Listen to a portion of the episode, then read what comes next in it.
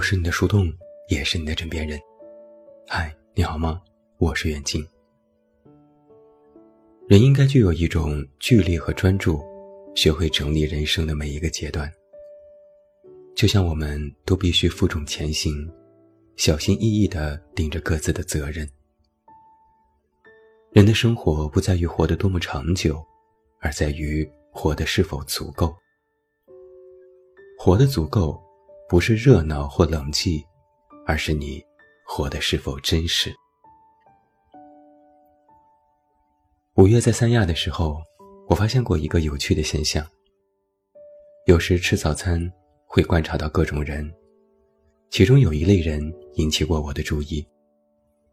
他们大多都是标配：一个中年男子带着一个漂亮的女生，那些女生的脸庞都是一个模子。饱满的额头，深邃的双眼皮，高耸的鼻子，尖尖的下巴。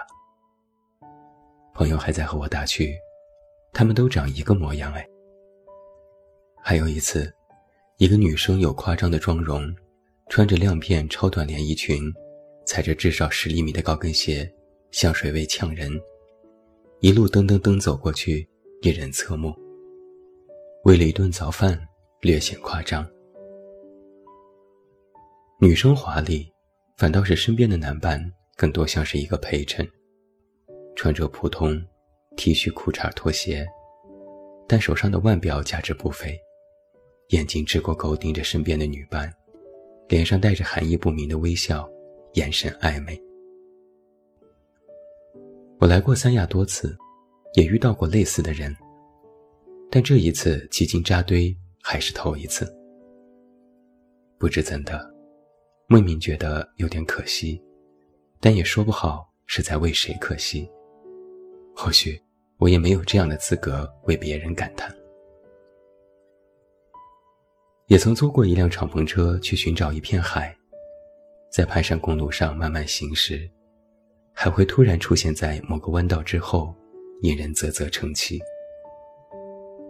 人也多了起来，大家把车停到路边。冲到景色最美的地方拍照留念，也留意到有一群网红模样的人，他们大多漂亮、精致、洋气，像是即将要参加什么聚会，衣着隆重。基本都是三五个人有一辆车，再配两个摄影师，把车停到路中间，然后一个挨着一个上车拍照，熟练地摆出各种姿势。最显眼的是车上一定有一两只大牌的包，看起来包也不是某人专属，每个人都会拿起来换着角度拍，或者看似不经意的放在身边，但是却能够把各种 logo 和标志小心的扭到镜头前面。有趣的是，其中有一个姑娘，不知从哪儿掏出一份英文报纸和一杯咖啡。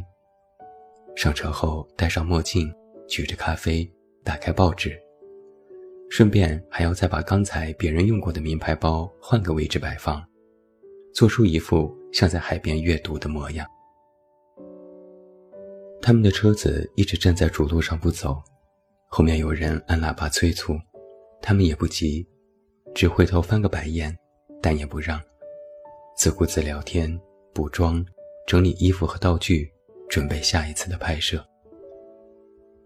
朋友说：“当网红好辛苦哦，我看着都累得慌。”我曾在几年之前有过一段非常贪恋光鲜物欲的生活，每天尽力把自己打扮得像是一位翩翩公子。为此，我买过许许多多的东西，至今家里依然满满当当，有昂贵的腕表。大牌包和衣服，许多双鞋，各种戒指、手镯、首饰，还有满满一柜子的香水。基本网红款有什么我用什么，一样都不能落下。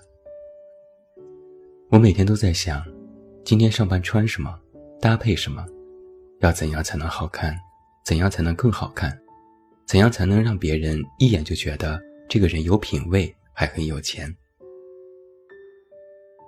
也说不好是从什么时候开始，格外注重这些。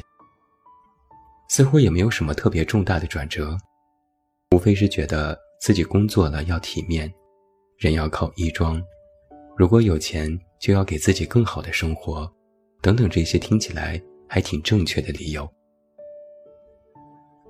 我也为此而得意洋洋过，仗着自己不错的身高和还算端正的相貌，加上自认还算得体的审美，从外表来看，我的确。像是一个职场精英。虽然我没有像其他人一般各种摆拍和在网上炫耀，但是心里的确滋生过这样的想法，想着我既然有了，那就得让别人知道啊，不然我买来干嘛？那个时候，天真的以为那些东西，真的就是自己用钱买下来就是我的，甚至，他们就代表了我自己。后来，同样不知道是在什么契机之下，我一下就变了。是的，就一下，完全没有任何的征兆，突然三百六十度大转折，并且从内心里生出一股深深的疲倦。虽然看到好的东西，依然还是会心有动摇，但是再没有想买下来占为己有，并且用来武装自己的念头。回想起那几年，会觉得很累，每天会因为穿什么、用什么、显摆什么而耗费时间。过于的关注自己的外貌和衣着，无形当中分散了我的许多注意力。因为过度关注这些外在，在那几年，我对别人的外在也同样格外关注。谁买的新包，谁穿了最新款的衣服，谁用了最潮的单品。谁去了最火的网红店，然后心里暗自比较和衡量，滋长了自己的嫉妒和傲慢。然后在某一天，我不禁问自己：这样做的意义何在？我回答不上来，甚至觉得这个问题本身就有点荒谬。紧接着，我就果断抛弃了这些。我自诩是一个活得清醒的人，会时刻不断内心，也关注内心变化，逐渐形成了可自洽的人生逻辑。不管自己做任何决定，都可自我说服。这是好的，但这也同样代表了，在我做出某些错误或不合时宜的决定时，我当下都能够马上自圆其说，不觉得自己是在走一条错误的道路。非要等到时过境迁之后，回过神来，我才能意识到，原来我的确是做错了。这样的事情数不胜数，让我一次次产生了警惕。之后，我慢慢学会，在可自洽的基础上，我还要以第三者的角度去审视自己的重大决定，把它脱离开自我的局限里，用旁观者的角度去衡量内心的波动是否真的。对自己有益，可能就是因为学会了新的人生方法论，我在物欲这件事上幡然醒悟。现在，我不会刻意在外表上太过隆重的装饰自己，几件白 T 恤、素色牛仔裤也能够度过整个夏天，一双便宜的小白鞋也穿得很舒服。有时我都会调侃自己，一两百的鞋子。我穿完都每天细心擦干净，几千块的鞋随意塞进鞋柜里面吃灰。而当我做了这些改变之后，我发现身边的人对我也没有什么变化。一个人喜欢你、尊重你、敬仰你，不是因为你穿了什么、用了什么，而是你的能力、学识、格局，因为你这个人本身。那些外在的。刻意的不适合自己的东西，都不是自己。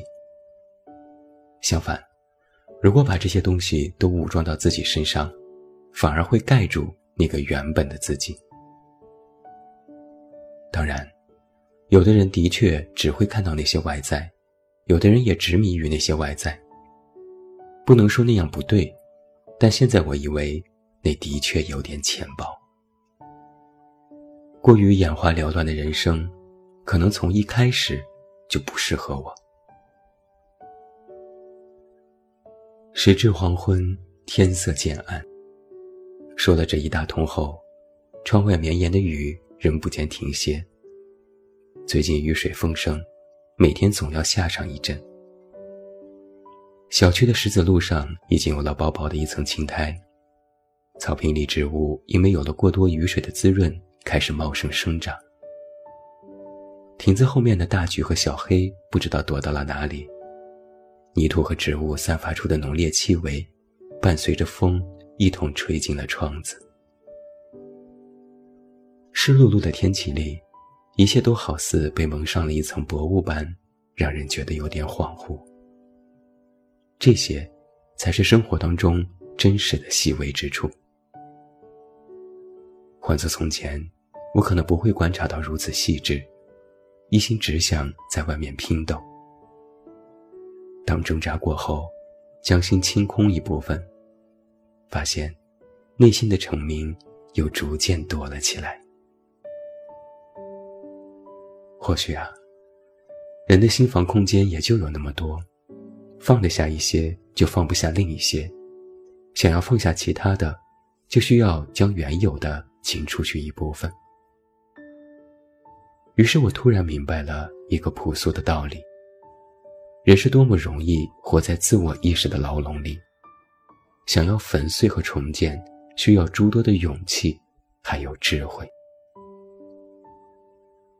我也曾在想，人最需要具备的一个特性是什么？独立、坚强、隐忍，这些好像都有。但现在我逐渐懂得了一点，人最需要具备的是取舍。明确清晰的知道如何取舍，是对自我的整理。其中非常重要的是取舍自己的语言、思想、行为，把这一切都建立在渴望明亮的境地之上，就没有什么不可舍弃的。这个世界有它各自的模样，也有各自的善恶，人性也总有不可控的时候，万事万物。最终都会回归到它本来的面目。